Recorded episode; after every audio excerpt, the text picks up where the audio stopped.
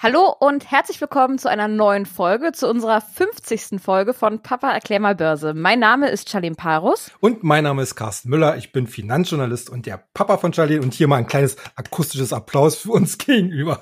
Genau. Ich klatsche auch mal für uns. Also ja. Ich bin da sehr stolz, dass wir schon seit 50 genau. Folgen miteinander durchhalten und genau. dass ich mir das auch immer noch von dir anhören kann.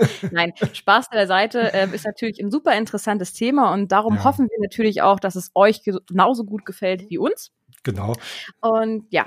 Ja, wenn man sich mal vorstellt, wie wir hier angefangen haben, wir hatten ja uns damals äh, zusammengesetzt, einfach um mal darüber zu reden, wie denn überhaupt so die Grundlagen an der Börse eigentlich ausschauen. Kannst du dich vielleicht noch erinnern, wo wir die ja. ganzen Abkürzungen wie KGV und KUV durchgearbeitet haben? Ne?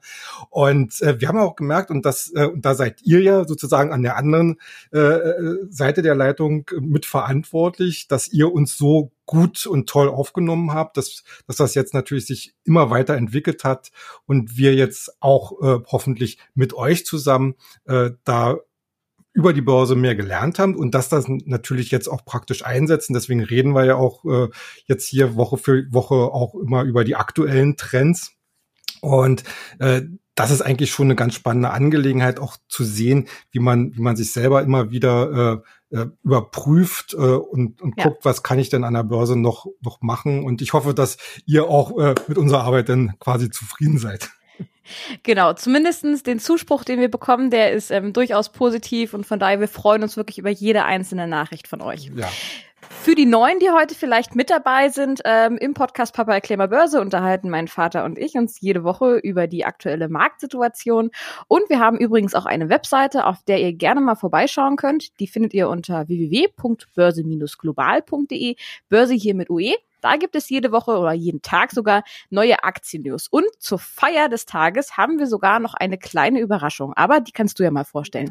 Ja, und zwar, wir haben, äh, wir unterhalten uns ja hier auch im Podcast immer äh, häufig über so Trendthemen, also also Sachen, die ja äh, gerade auch äh, für die für die Zukunft, äh, für die Investments interessant werden.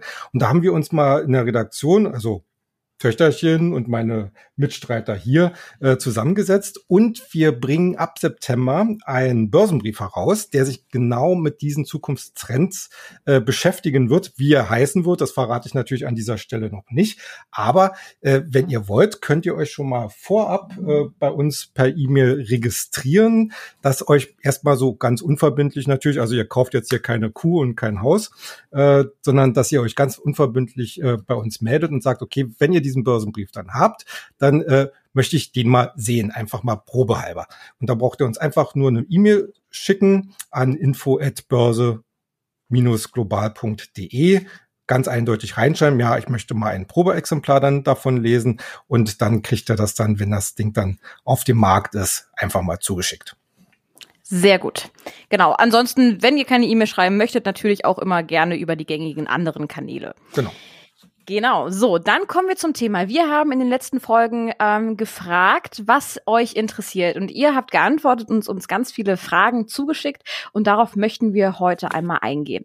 Ähm, von daher lassen wir mal heute die ähm, allgemeine Markteinschätzung vorne weg. Die gibt's ja sonst immer am Anfang jeder Folge, weil sonst können wir was wir sowieso nicht können, auf jede Frage nicht eingehen. Darum wird es auch noch in der nächsten Folge darum gehen, also eure Fragen.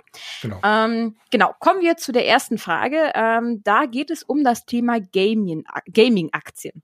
Ja. Und da war die genaue Frage, ob diese zu hoch bewertet sind mittlerweile oder ob man die tatsächlich noch kaufen kann. Ja, also äh, der Gaming-Sektor, das hatten wir hier an dieser Stelle ja auch schon das eine oder andere Mal uns darüber unterhalten, ist ein ganz klarer Profiteur der aktuellen Corona-Pandemie. Denn die Leute müssen zu Hause bleiben oder mussten zu Hause bleiben und haben entdeckt, Entertainment geht ja auch digital. Also äh, da wurden dann äh, Spielekonsolen gekauft, meistens dann auch online äh, und natürlich die entsprechenden Spiele.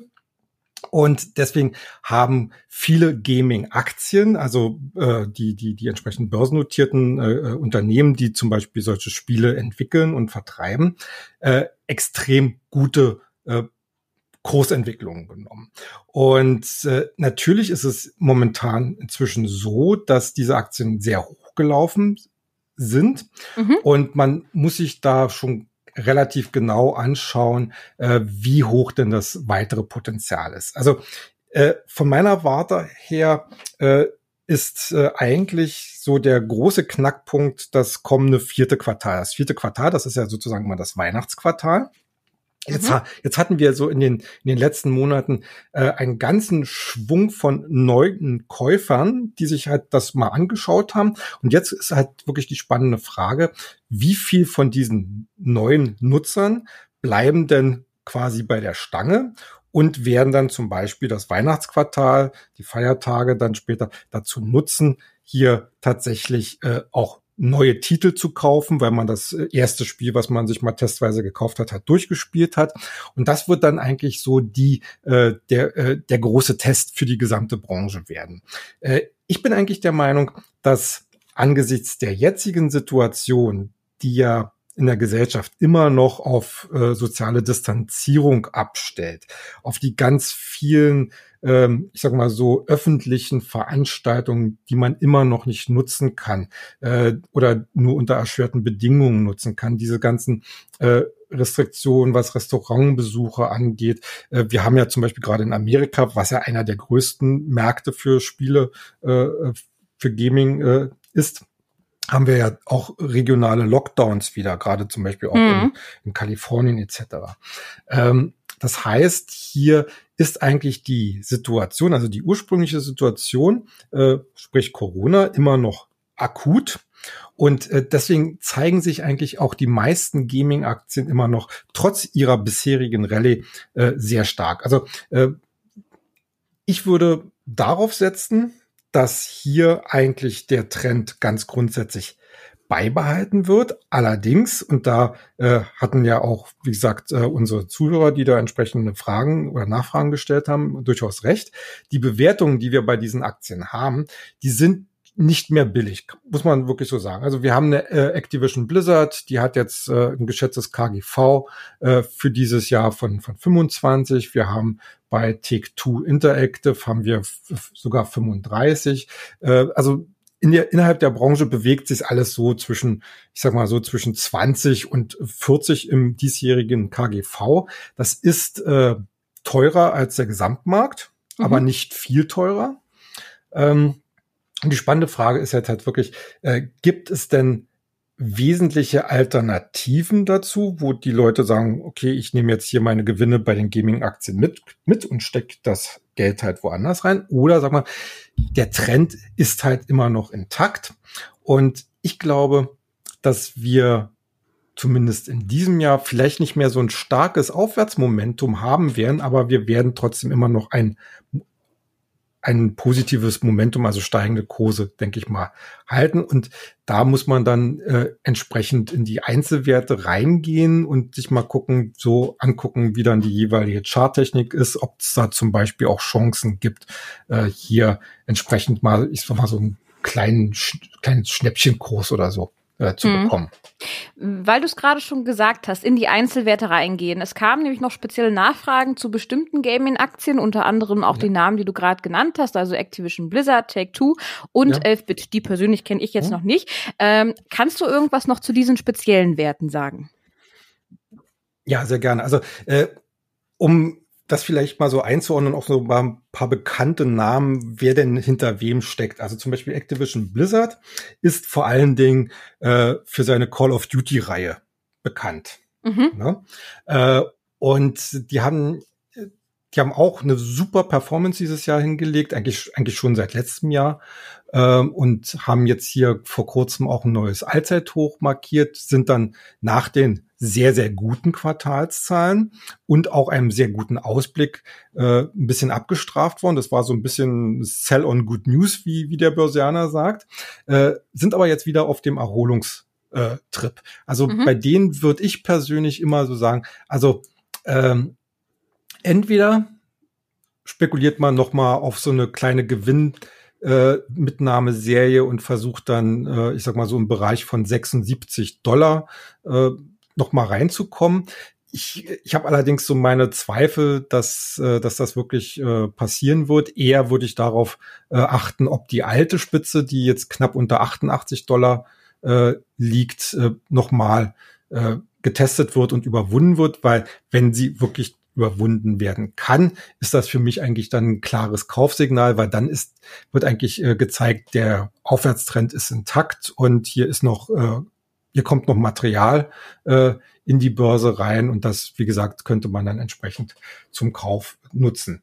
Äh, Take Two, um äh, mal gleich mal so die, die Liste weiterzugehen, hat eigentlich eine relativ ähnliche äh, Charttechnik Allerdings ist die, glaube ich, momentan ein bisschen ausgereizter als äh, bei Activision. Also was, was, was gehört zu Take Two? Ja, was gibt's da für äh, Spiele? Also, also sag mal so, das bekannteste ist Grand Theft Auto. Okay. Ja. Aber die werden ja auch, glaube ich, seit Jahren schon nicht mehr hergestellt, oder? Äh, mein, meines GTA? Wissens, meines Wissens kommt da immer mal wieder eine Okay, Version. ich bin also, nicht auf dem also, also, Stand, also, also ich muss, ich muss zugeben, ich habe es gelesen. Äh, ich ich habe das ja nie gespielt. ich war eher ein, ohne es zu verraten, ich war eher ein Activision-Mann. Okay. ähm, aber aber ich glaube, äh, das das wird zumindest immer noch vertrieben. Okay. Ähm, aber die haben, äh, ich, hatte, vorhin ja das schon gesagt, also die sind im KGV so bei knapp 35 und gehören damit schon zu den teureren Gaming-Aktien. Also die sind sicherlich kein Must-Have. Ähm, Electronic Arts ist eigentlich so mit einer der größten Anbieter. Die haben ein ganz breites Portfolio äh, an äh, ja, an, an Titeln, also äh, wer sich zum Beispiel für Football oder für, für Fußball äh, begeistert, der, der kann zum Beispiel diese FIFA-Reihe äh, nehmen oder Madden. NFL, dann gibt's äh, Sims, da kommt ja auch, glaube ich, jedes Jahr irgendeine neue Version raus. Mhm. Äh, natürlich gibt's auch Ballerspiele wie Battlefield oder äh, Star, die ganzen Star Wars-Adaptionen.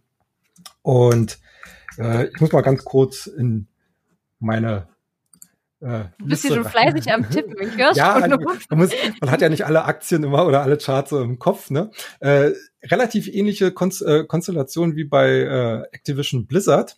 Ähm, wobei hier gerade was, was ganz Spannendes läuft, weil äh, die äh, Aktie gerade dabei ist, äh, so wieder nach oben abzudrehen. Aber ich würde dem auch nicht vorpreschen, sondern hier würde ich auch äh, vor einem Neuinvestment, also, also wer schon drin ist, der so, sollte auf jeden Fall drin bleiben. Wer sich das neu anschauen will, der sollte allerdings, glaube ich, erst so ab 148 Dollar sich dann überlegen. Äh, bei der Vorbereitung auf die Sendung ist mir dann noch äh, Ubisoft aufgefallen. Mhm. Äh, Ubisoft. Äh, Assassin's Creed. Genau. Das kenne ich, das spiele ich. ist, ist eigentlich, ich sag mal so, ein, einer, also ja, ich mal sagen, jetzt der Top-Vertreter aus dem europäischen Sektor. Und äh, das, das Spannende daran ist eigentlich, äh, dass die charttechnisch gesehen, da klicke ich jetzt auch noch mal kurz rum, sind der, sind der Franzosen.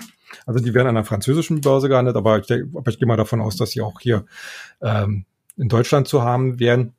Äh, die sind momentan so in so einem Seitwärtstrend. Zwar technisch gut unterfüttert durch, durch die 200-Tage-Linie.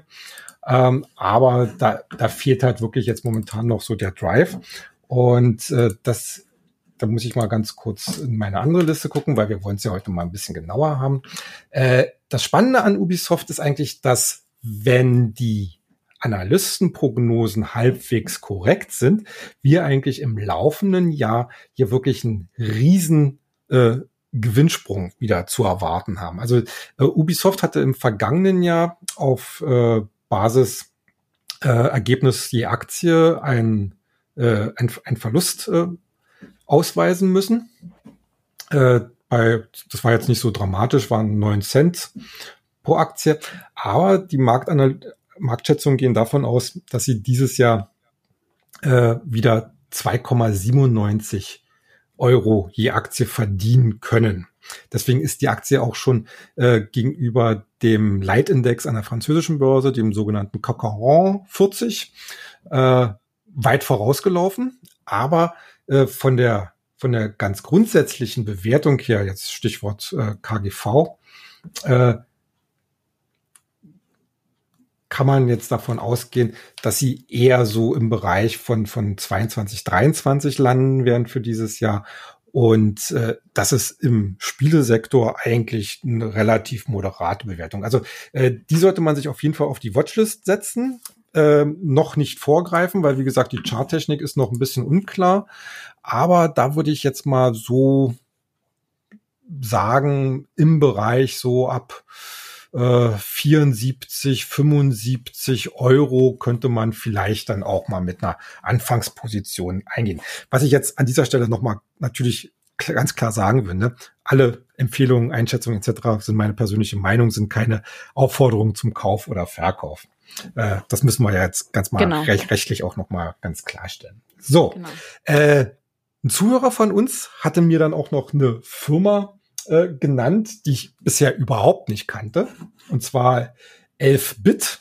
Das ist eine polnische, das ist ein polnischer Spieleentwickler, mhm. der äh, interessanterweise auch ganz spannend aussieht, ähm, zumindest äh, fundamental. Äh, der ist, äh, der hat ein recht äh, stabiles Umsatzvolumen. Äh, äh, Im letzten Jahr haben sie da, glaube ich, 16,5 Millionen Euro verdient. Dieses Jahr wären es wohl so um die 16,6 Millionen. Äh, ist auch schon seit äh, vielen Jahren ähm, äh, profitabel. Also äh, das, das schaut alles ganz gut aus. Das einzige Negativum, äh, würde ich jetzt mal sagen, ist äh, die recht hohe Bewertung mit 39, KGV von 39. Mhm. Und die Charttechnik ist momentan so ein bisschen angeschlagen. Also da gab es jetzt so die letzten äh, Wochen eher Gewinnmitnahmen. Also das ist so ein Wert, den kann man sich äh, gut äh, äh, auch mal auf die Watchlist setzen. So mal, äh, aber wie gesagt, das ist äh, wirklich ein absoluter Neben, Neben, Nebenwert. Mhm. Äh, und was, was steckt da drin? Weißt du, was hinter 11-Bit steckt? Hast du es äh, herausfinden können? Ja, ich weiß, die äh, äh, ihr, ihr Hauptprodukt scheint äh, den Namen Frostpunk zu haben, aber was sich dahinter okay. verbirgt, habe ich leider noch nicht äh, herausfinden können. Also das ist wirklich eine absolute Spezialität. Ähm, wer, wer da drin ist, äh, denke ich mal, da brennt momentan erstmal soweit nichts an, solange äh, hier die, die von der Charttechnik her so im Bereich von, von 400, also oberhalb von 480 äh, Slotty bleibt. Ich weiß gar nicht, ich muss mal ganz kurz gucken, ob die überhaupt äh, an der deutschen Börse gehandelt werden. Währenddessen äh, ja. du guckst, noch ein kleiner Fun-Fact übrigens. Ja. Der durchschnittliche Zocker ist 50 Jahre alt. Wusstet ihr das? Wow, das passt ja zu mir. ja, knapp, ne? Na gut. Knapp. Nein, ich bin, ja, ich, bin, ich bin ja eher noch, noch bin ich eher langfristig orientiert, auch wenn es langsam die Zeit etwas knapp wird. ähm, übrigens, also wie gesagt, äh, 11 Bit wird auch äh, an den deutschen Börsen gehandelt, nur so weit. Da, da kosten sie äh, 100, was ist das hier, 100 121, 120 Euro. Okay. Übrigens finde ich, dass ähm, diese Branche oder generell diese Gaming-Branche wieder ein perfektes Beispiel dafür ist, dass man am besten einfach mal guckt, was zockt man selbst, was genau. zocken die anderen, was äh, genau. worüber wird gesprochen. Ähm, interessiert euch, haltet die Ohren und die Augen offen und ähm, ja, guckt doch einfach mal, welche Firmen hinter diesen Werten stecken und vielleicht sind die ja potenziell dann auch für eine Anlage interessant. Genau. So, dann kommen wir zu dem nächsten Thema, auch ein Thema, was momentan Deutschland schon, ja, ich würde sagen, seit ein paar Jahren beschäftigt. Ähm, und zwar meine ich das Thema 5G. Ähm, da gibt's ja immer wieder namenhafte Marken oder auch äh, Unternehmen, die dahinter ähm, stehen und auch dafür werben. Ähm, wie sehen denn hier die Perspektiven aus und auf wen sollte man denn hier besonders achten? Ja, also äh, 5G, wie gesagt, der neue Mobilfunkstandard, in den jetzt alle äh, Telekom-Unternehmen äh, investieren. Und äh, natürlich schwingt mit 5G äh, vor allen Dingen ein Versprechen mit, nämlich eine wesentlich höhere Bandbreite. Äh, ich glaube, die geht bis zwei Gigabyte, wenn ich mich recht. Mm, ja, ziemlich hoch, aber ich glaube, ja. das, was besonders interessant an 5G sogar. ist, dass es ja eine sehr geringe ähm, Latenzzeit gibt, ne? Also dass ja. es quasi live ist. Genau, genau, genau. Also ganz schnell. Und weil du gerade sagst live, äh, also im Prinzip Echtzeit, deswegen äh, werden ja die Anwendungen oder darüber, äh, die Anwendungen, über die man spricht, gehen ja weitaus über das heutzutage hinaus, was man quasi mit Smartphones so macht, also ob jetzt ein Video oder oder äh, zocken oder was auch immer, sondern genau, äh, es geht ja eher in den industriellen Sektor, genau, ne? oder genau, autonomes genau, Fahren und äh, künstliche Intelligenz. Genau, ne? also also 5G mit mit seiner Bandbreite und seiner Schnelligkeit ist halt eine wesentliche Voraussetzung eben um autonomes Fahren in Echtzeit halt zu ermöglichen. Es ist äh, eine der wesentlichen Voraussetzungen, um die gewollte äh, hohe Vernetzung in der Industrie zu schaffen, Stichwort Industrie 4.0.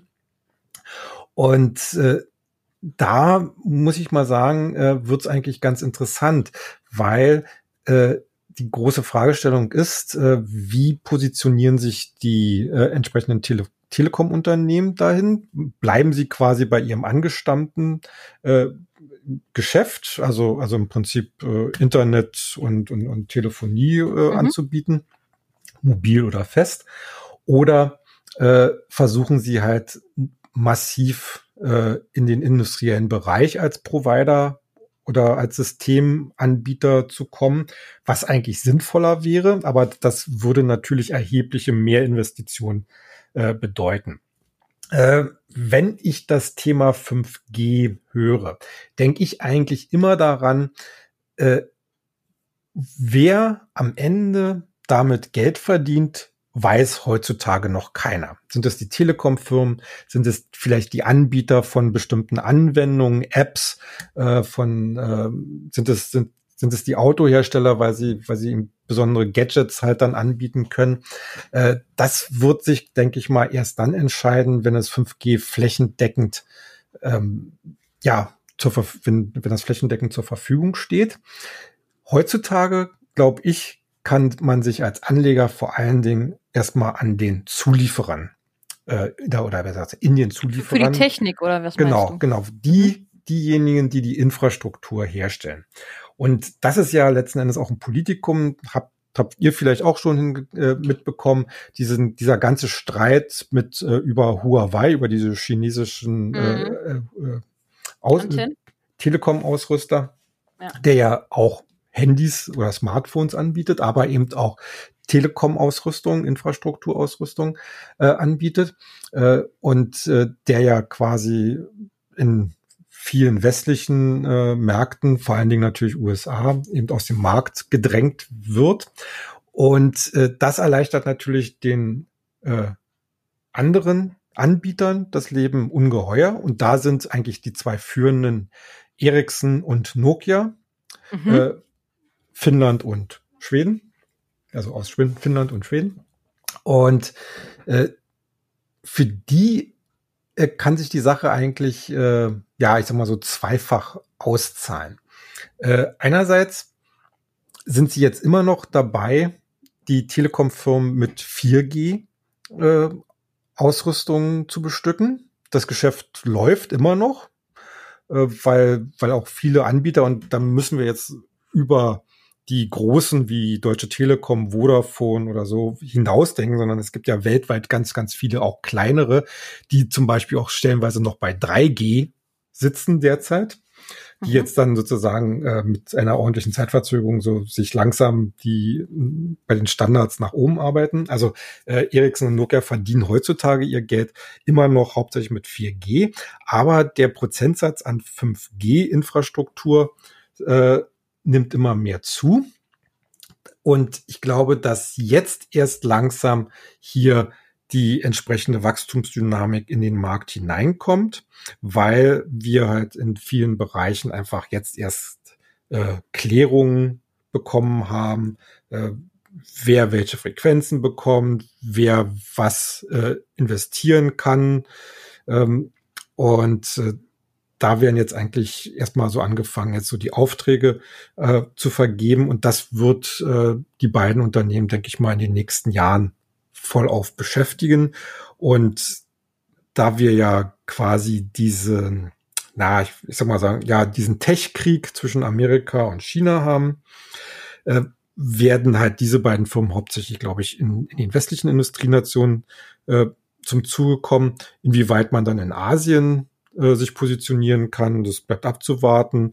Äh, Huawei wird höchstwahrscheinlich dann ganz China mit, mit entsprechend äh, mhm. äh, Technik ausrüsten und vielleicht noch andere Emerging Markets.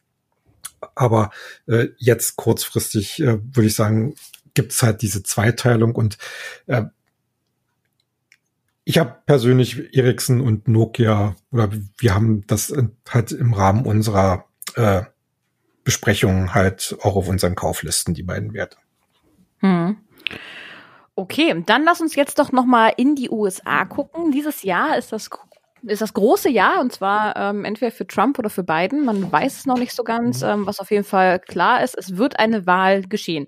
Ja. Jetzt zu der Frage: ähm, Was wäre denn besser für die Börse, Biden oder Trump? Ähm, das kann man ehrlich gesagt gar nicht so beantworten, äh, weil beide haben ihre Vor- und Nachteile. Ähm, erstmal muss man ganz grundsätzlich sagen: äh, Natürlich ist so ein Wahljahr oder eine Präsidentschaftswahl ein Thema, das wird überall diskutiert, das äh, wird auch äh, in den Kursen spiegelt sich das unter Umständen mit den entsprechenden Erwartungen wieder. Aber nicht umsonst sagt der Börsianer, politische Börsen haben kurze Beine. Das heißt, äh, über so ein Thema, wenn es denn dann irgendwann mal entschieden ist, wird relativ schnell auch ein Haken dahinter gemacht. So, äh, in der Vergangenheit äh, konnte man äh, eigentlich äh, nicht wirklich stringent sagen, wenn ein Demokrat gewinnt, äh, also der ja, ich, ich sag mal so, muss ja einfach sich mal vorstellen, die amerikanischen Democrats sind sowas wie die deutschen Sozialdemokraten, wie sie mal früher waren, möchte ich jetzt mal sagen. Also nicht ganz so links, sondern, sondern eher so mittellinks. Und die Republikaner sind halt so wie die CDU. Kann man, kann man mhm. so sagen. Also konservativ und, und sozialdemokratisch. Mhm. Und entsprechende politische oder wirtschaftspolitische und gesellschaftspolitische Ausrichtungen hatten natürlich auch ihren Einfluss auf die entsprechenden Börsenentwicklungen, wobei man natürlich trotzdem äh, immer sagen muss, ähm, wenn ein Republikaner an der Macht ist, heißt das nicht unbedingt gleich äh, automatisch steigende Aktienkurse. Genauso wie beim Demokraten nicht gleich automatisch fallende Aktienkurse. Wir hatten das zum Beispiel zuletzt, also bei Obama hatten wir ein äh, richtig äh, tolles äh, Börsenklima, also ja, die mit die längste Hosse äh, seit seit ja Menschengedenken.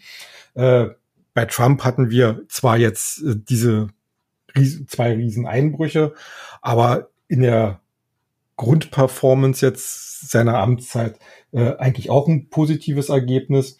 Wir hatten äh, bei Bill Clinton hatten wir eine positive Börse, bei äh, George Bush, George W. Bush hatten wir eher so ein, ein Nullsummspiel am Ende seiner Amtszeit.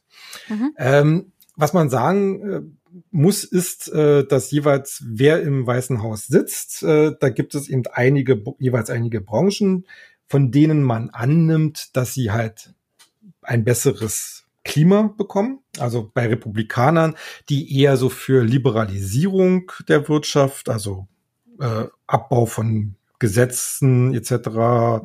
Ähm, und von Steuern äh, gelten. Äh, das bevorzugt zum Beispiel eher so äh, Pharma und äh, äh, so, so Grundlagenindustrien wie Erdöl und Gas, Chemie, äh, während oder, oder Großbanken, während bei den Demokraten eher so der Konsum im Vordergrund steht, also Konsumfirmen profitieren da meistens, Gesundheitsversicherer, Bau, Infrastruktur. Weil äh, Infrastruktur ist halt zum Beispiel so ein ganz grundsätzliches Thema, wo der Staat investiert und Demokraten tendieren dazu, halt höhere Staatsausgaben äh, zu produzieren. So, äh, jetzt zu Biden und zu Trump. Äh, das, das Problem aktuell ist, äh, beide können unter der jetzigen Situation eigentlich nur relativ ähnlich agieren. Wir haben, wie gesagt, die Corona-Krise, wir haben diesen scharfen Wirtschaftseinbruch gehabt, äh, wir haben zaghafte Anzeichen einer Wirtschaftserholung, wir haben eine US-Notenbank, die Nullzinsen hat, die aber Milliarden Dollar in den Markt pumpen, um äh, Liquidität äh, zu schaffen. Und wenn, wenn Trump wiedergewählt werden würde, würde das alles weiter weiter so laufen. Mhm. Und äh, natürlich mit einem höheren Unsicherheitsfaktor, weil er sich natürlich dann zum Beispiel darin bestätigt fühlen würde, zum Beispiel den Konflikt mit China weiterzuführen, was ja. insgesamt äh, global un für Unruhe schaffen, äh, also Unruhe schaffen würde. Äh, bei beiden der hatte ja schon angekündigt, dass er zum Beispiel die Körperschaftssteuer für die amerikanischen Unternehmen erhöhen wolle. Äh, wenn man sich mal überlegt, äh, das würden wahrscheinlich so im Durchschnitt zehn Prozent weniger Gewinn für die, für die US-Unternehmen bedeuten. Also das ist nicht schön, aber äh, jetzt auch nicht, dass man jetzt in, in, in große äh, Depression fallen könnte. Ansonsten hätte auch ein Joe Biden eigentlich in der jetzigen Situation gar nicht so viel Spielraum jetzt für großartige Ausgabenprogramme oder für irgendwelche restriktiveren äh, Unternehmensgesetzgebungen, also wo er die Unternehmen stärker regulieren will, weil alles, was er in dieser Hinsicht tun würde, natürlich das zarte Pflänzchen Erholung gleich wieder abwürgen würde. Also äh, gehe ich mal davon aus, dass anfänglich äh, es eigentlich für die Börse mehr oder weniger egal wäre, wer dort dann ins Weiße Haus einzieht.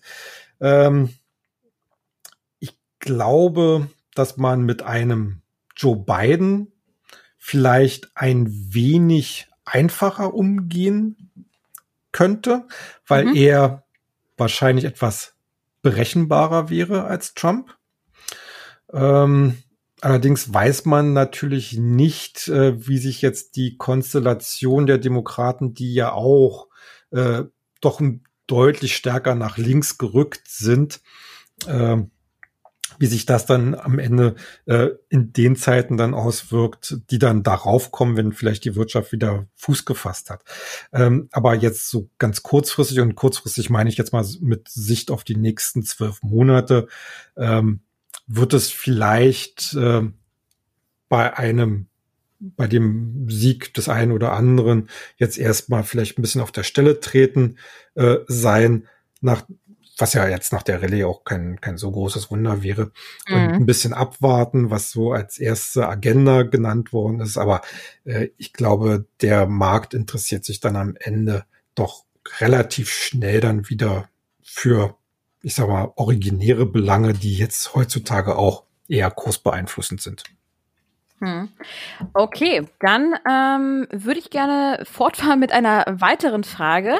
Und zwar geht es um Corona. Wir haben ja schon das ein oder andere Mal darüber gesprochen, welche Auswirkungen Corona auf die Börse mhm. hat oder hatte, ähm, welche sie hatte. Das haben wir alle sehr stark gesehen. Ähm, es ging erstmal nach unten, ähm, dann wurde sich wiederholt. Ich glaube, heute zum Börsenschluss ähm, war wieder kurz vor der 3000, äh, 13.000er Marke gewesen. Ähm, und deine Meinung war bislang immer gewesen, ähm, dass das alles schon eingepreist sei. Heißt, ähm, eine eventuelle zweite Welle, dass die Börse sich daran ähm, ja gewöhnt hat, sage ich jetzt mal. Ähm, willst du diese Meinung weiterhin behalten oder müssen wir uns die nochmal überdenken angesichts der jetzt aktuell steigenden Infektionszahlen? Ja, also äh, was, was die Infektionszahlen angeht, äh, bin ich ja so ein bisschen der Meinung, äh, dass das eigentlich relativ nachvollziehbar ist, weil einfach auch mehr getestet wird. Natürlich mhm. haben wir durch die, durch die Urlaubszeit und diese sogenannten Hotspots gibt es vielleicht äh, so den einen oder anderen Cluster, wie man das ja heutzutage so schön nennt. Aber äh, zum Beispiel von auch hier in Deutschland, was Überforderung des Gesundheitswesens, und das wäre wirklich dann der, der Worst Case, äh, sehe ich aber weit und breit nichts. Äh, ich, ich bin mir nicht so ganz sicher, was diese ganze äh, politische, und ich möchte das jetzt an dieser Stelle wirklich sagen, so Panikmache äh, äh, bedeutet äh, oder, oder wohin die führen soll, dass man, dass man jetzt auch schon wieder äh, äh, Verschärfungen bei den bei den bei den äh, Regeln in mhm. Aussicht mhm. stellt, äh, weil das ja alles insgesamt so ein ähm, ja so äh, ein Klima schafft, wo die Unternehmen nicht investieren wollen, die äh, Konsumenten nicht konsumieren wollen. Ähm, das äh, da hält man eigentlich etwas in der Schwebe, was eigentlich nicht in der Schwebe zu halten sein müsste, um das mal so auszudrücken.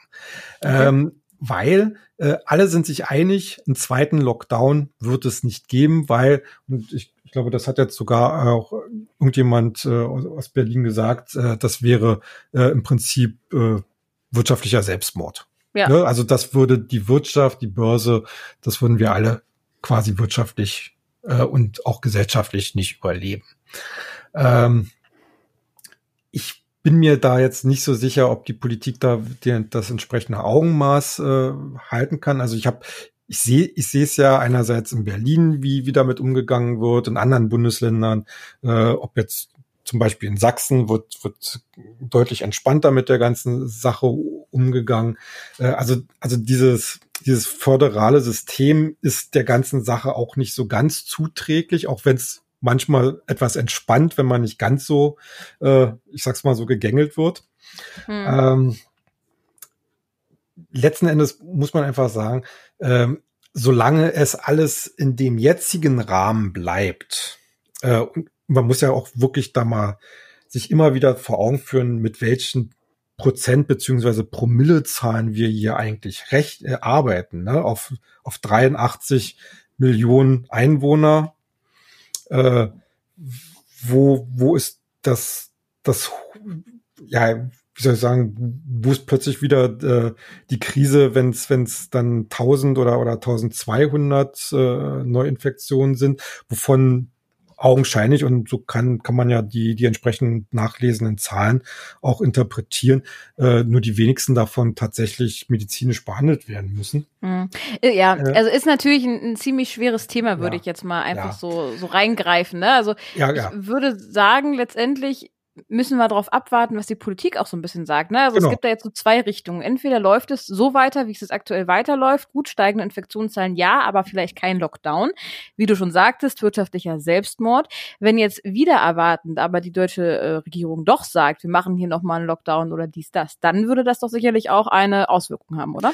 Das würde dann zu einem, ich sag mal so, prompten Absturz aller Kurse führen. Also dann würden wir uns wahrscheinlich wieder auf dem mindestens auf dem März-Tief wiederfinden. Das heißt, es wäre wirklich ein absolutes Worst-Case-Szenario. Ja, absolut, absolut. Aber, aber ich glaube eben nicht, dass, äh, dass, die, äh, dass die Regierung das riskieren wird, sondern dass er in dieser Hinsicht dann doch ein bisschen Augenmaß äh, fällt. Und äh, das ist eigentlich so die Hoffnung, die jetzt auch äh, in, den, in den Kursen halt äh, mitschwingt. Hm. Passend zu dieser Frage gab es nämlich noch eine andere Frage, wo wir uns gerade über das Worst-Case-Szenario unterhalten. Und zwar hat ein Zuhörer gefragt, ähm, wird denn dieses Jahr noch die 15.000-Marke beim DAX geknackt? Ja. Also, äh, ich habe ich hab mir mal den Chart so angeguckt und mal so den Daumen rangehalten und wie weit haben wir es denn mit 15.000 und wie sieht denn die Charttechnik aus? Aber mit Charttechnik kann man jetzt momentan gar nicht arbeiten, weil äh, wir hatten noch nie im DAX 15.000. Ne? Okay. Ähm, Heißt keine 100-Tage-Linie, die du da zur Rate ziehst? Nein, leider nicht. Also, also ich würde ja sagen, alles ist möglich. Mhm. Ähm, ich, ich glaube, das entscheidende Kriterium dabei wird sein, also jetzt momentan sind wir ja im DAX in so einer Seitwärtsbewegung. Ne? Also du hast gerade gesagt, wir kratzen gerade mal wieder an der 13.000. Äh, da, zuvor ging es dann halt so auf 12.300. Äh, vielleicht geht's auch mal auf 12.200 nochmal runter. Aber wir sind halt in so einer Seitwärtsbewegung. Diese Seitwärtsbewegung, denke ich mal, wird auch sicherlich noch so zwei, drei Wochen anhalten mindestens, äh, weil wir jetzt auch, wie gesagt, in der Urlaubsphase sind. Ich glaube, erst dann, wenn wieder äh, klarer wird, wie denn das dritte Quartal äh, abgelaufen ist. Und das ist jetzt ein bisschen natürlich äh, so eine Vertröstung, äh, die, die ich auch nicht so toll finde. Wir haben ja auch darüber unterhalten, dass wir äh, dass, dass die Berichts, äh, äh, Berichtssaison zum zweiten Quartal auch so ein bisschen darauf abklopfen müssen, wie denn so der Ausblick ist. Viele Unternehmen haben halt gesagt, sie sagen halt noch nichts. Hm, ja, ähm, aber, aber aber ich sag mal so, nach dem dritten Quartal müssen sie was sagen. Hm. Ähm, und wenn jetzt die Frühindikatoren und die zaghaften Erholungen, die wir eben bei anderen Wirtschaftskennzahlen sehen, volkswirtschaftlichen Kennzahlen sehen, sich tatsächlich verstetigen und wir quasi dann äh, September, Oktober wieder noch einen Schritt weiter hin zur Normalisierung gehen, ohne eben, dass wir da diese äh, jetzt eine wirklich, wirkliche Verschärfung bei Corona haben, sondern ist alles noch weiter so, so vorwärts, wenigstens nur so weit voranschreitet wie jetzt gerade. Mhm. Äh, dann wird es eine Neubewertung geben. Und ich sag mal so, von 13.000 auf 15.000, das ist eigentlich ein ziemlicher Katzensprung, äh, wenn man, wenn man mal überlegt, äh, wir haben von zum Beispiel von 11.000 auf knapp 13.000 haben wir äh, gerade mal den einen Monat gebraucht, den Mai. Mhm. Ne? Ja, und äh, anders auch, ne? Als die Kurse ja. im Keller waren. Ich glaube, ja. was war das Tief in Corona-Zeiten? War es äh, bei 7.000? So bei 8.200. Ah, 8.000, genau. Ja, wie schnell es davon wieder hochging. Gut, genau. klar, ist eine Krise, genau. ist was anderes. also, also, also ich würde 15.000 nicht ausschließen wollen. Aber das ist nur möglich, äh, wie gesagt, wenn es ein ganz starkes Signal gibt für eine massive konjunkturelle Erholung, eben auch im, im Sinne von V-Formation. Äh, dann sind auch 15.000 zu schaffen. Okay.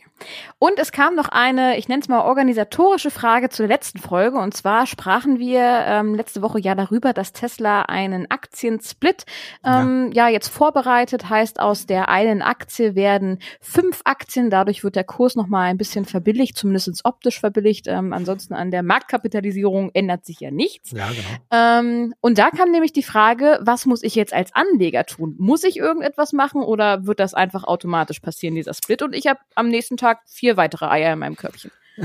Genau, also genau das wird passieren. Also wenn du schon äh, Aktionär bist, äh, bekommst du diese vier zusätzlichen Aktien äh, ganz automatisch eingebucht. Es gibt halt einen Stichtag. Bei Tesla ist es der 21. August. Also wenn du am 21. August quasi nachweisen kannst, und das kannst du ja, wenn, wenn die Aktien in deinem Depot liegen, dann ist das ja auch sozusagen automatisch nachgewiesen, kriegst du halt diese vier Aktien zusätzlich eingebucht, ohne dass du selber aktiv werden musst. Zu wann erfolgt der Aktiensplit? Am 22. oder dann demzufolge? Äh, nee, das müsste eigentlich, eigentlich am gleichen Tag dann passieren. Äh, beziehungsweise, okay. nee, nee. Äh, puh. Meistens ist es ja ein Tag später, ne? Stichtag ja, ist ja, glaube ich, immer ja. der XY ja, das zu kann, 0 Uhr. Das kann durchaus sein, dass es dann, aber obwohl der 22. ist ja ein ist ja ein Samstag. Okay. Gut, aber das Ich glaube, da müssen wir uns nochmal schlau ja, machen. Ja. Ähm, wir schreiben es euch einfach in die Fußzeile. Genau, genau. Aber äh, wichtig ist halt wirklich, am 21. müsst ihr halt die Dinger im Depot haben und dann läuft alles äh, automatisch.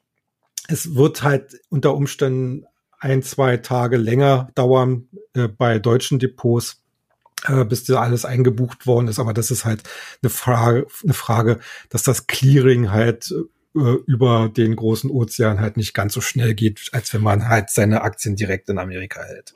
Das ist auf jeden Fall nochmal ein sehr guter Hinweis, dass du das sagst. Ich sehe mich jetzt nämlich schon panikverlaufend rumrennen. Wenn das nämlich bei mir nicht klappen sollte am ersten Tag, dann ist es aber gut zu wissen, dass es einfach ein bisschen länger dauert, weil ja. wir in Deutschland wohnen. Genau. Quasi wie die Post dauert auch. genau. Ein wahres Wort.